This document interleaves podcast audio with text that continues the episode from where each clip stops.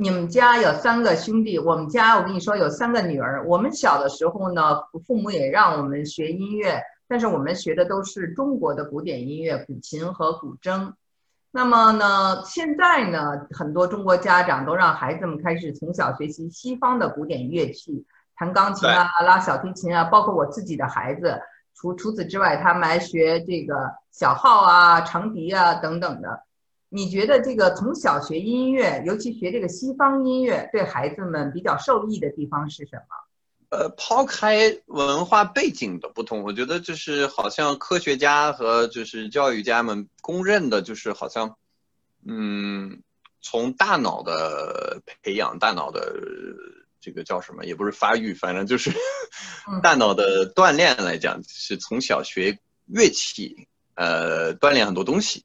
嗯啊，特别有益于开发大脑的一些东西。嗯，所以这是这是乐器，包括左右，你像你弹钢琴，那么左右手的独立、协调这些东西，呃，都特别培养大脑。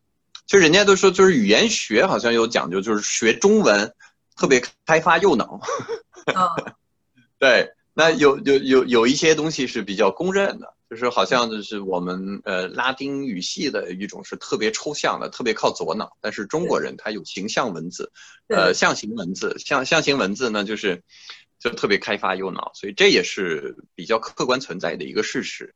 那学乐器也有也存在这方面啊，那么其他方面肯定就像我说的，就是学会静下来，学会静下来，学会懂得欣赏，懂得尊敬。就比如说，别人静下来的时候，你感受到这个氛围。那学古典乐的人，普遍来讲，可能更早就会学会哦，大家都静下来了。那我在音乐厅里面，我我连呼吸声都要控制，因为我可能呼吸的声音像平常一样的话，我都会影响。因为足够安静的地方，可有时候就是音乐最美的地方，嗯，最感动人的地方。那么大家好像就悬在那儿、吊在那儿一样的那种、那种。那种既紧张又美到那种就是极乐世界或者极悲世界的这个这个状态，那么我们就会学会在这个时候屏住呼吸，是这是有时候这是一个自然反应，它可能是跟情绪有关，但是有时候就是就是知道哦，我呼吸声有点大了，可能旁边人会听到，会干扰他欣赏音乐。嗯，那么这样的话，演奏家整个就是现场气氛一静下来，演奏家在台上，他能进入另外一种境界。那种很神圣的状态，所以这是这是一种尊重，对别人的尊重，所以这也是一个角度。我能想到的角度呢，还有当然从啊，因为因为这是一种求精的精神那，比如说我们从小，你比如说我在学语言的，当然就是学音乐，就从小锻炼耳朵。那对于我们学语言，这是我想问你的，就是说你并非从小学中文，但是你的中文却说这么溜，比其他。很多的外国人都说的流利，而且你得过这种比赛啊，就是说中文的比赛也得过大奖。你觉得这是不是跟你的耳朵有关？可以有啊。世界上再难的语言外语，其实只不无非就是一种正常人类都能学会的，大部分人类就是所有人都能把母语说好。而且你看，以中国为例，中国。呃，尤其南方这些就是语系完全不同的方言，可能还从小会那么一两一两种，对吧？加上，呃，普通话或呃，对，所所以就是，嗯，这不是什么太难的事情。很多孩子从小就是两三种语言，都是很自然、很正常。但是呢，就是学，呃，学会一个乐器，学到世界的顶尖水平，或者是。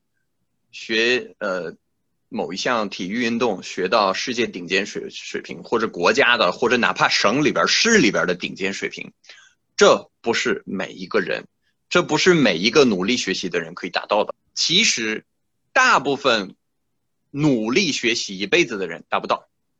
不是说每一个学古典乐或者学，呃，因为古典乐还带这个语，呃，还有耳朵也是比较容易抓住一些声音，辨别一些声音，所以可能就是。呃，还能学得更快一点。但是哪怕一个学音乐，从小学音乐的，呃，学乐器学到顶尖水学的那么多么多么好，因为原因很简单，一，他想不想去掉那个口音？我认识耳朵好到不行的那种音乐家，就是在在我们这个行业里边都算耳朵就好到 好到不可思议的那种。哎，他们就是愿意说英语，在那个很很浓的法语口音，就说话都是那个吧。哎呀，My name is Julian. I'm very happy to be with you. 呃，这你知道吗？就他们就是说所有的话就一直这样，这这很别扭，而语法也不对，什么不在乎。那边意意大利人说英也是很多顶级的音乐家，那意大利人说话也是哎哎，到了个 to you for breakfast tomorrow 啊，这都是。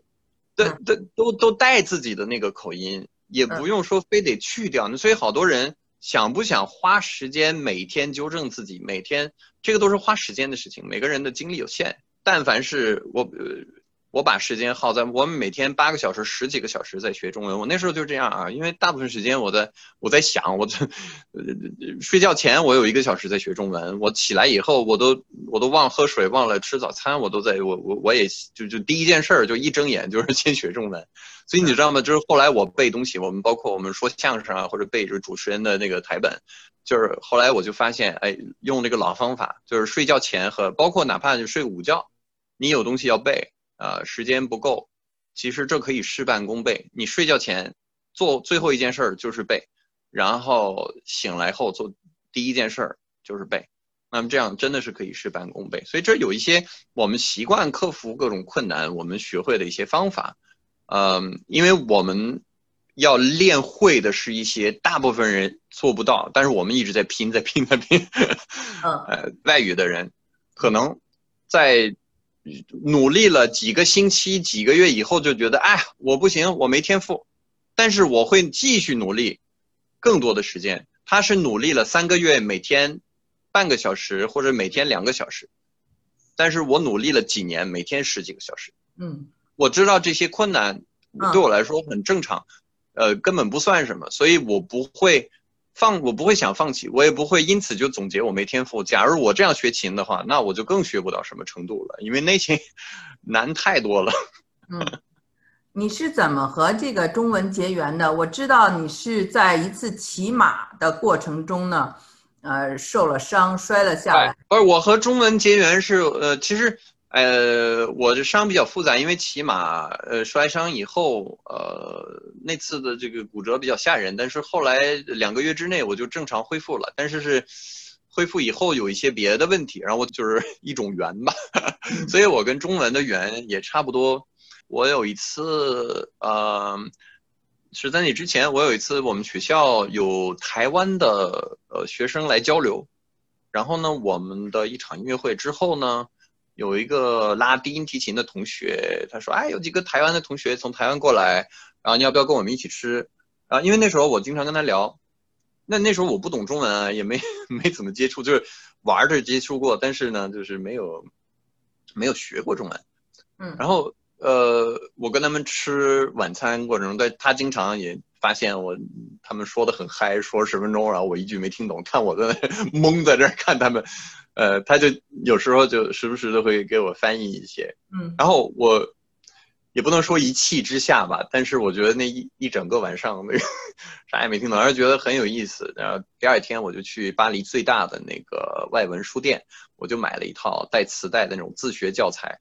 当时那那个教材有二十不四十篇课文，每一篇课文是十个汉字，所以那时候等于是学了，我忘了我花了多久学的这个，但是。而就是每天自学，我还记得那个，我我曾经发微博说这个，呃，好多人转，但是那个是真的，就是那篇课文的，呃，就是第一篇课文，头两句话，呃，头一句话，头一句话是中国大，日本小，就学那几个字。有的有的教材可能是先教什么你好吃了吗？就有一些教材我们那是教这个。条条道路通罗马，这这些话反正都要学。那个教材很好，而且那个教材是一个法国人编的，我记得忘了他叫啥。中国大，日本小。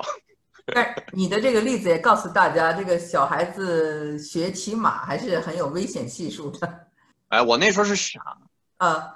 我我我我那时候骑马是傻了，因为有个但是比我小的一个孩子，一个一个女孩，她是就是专业呃学那个的，但是。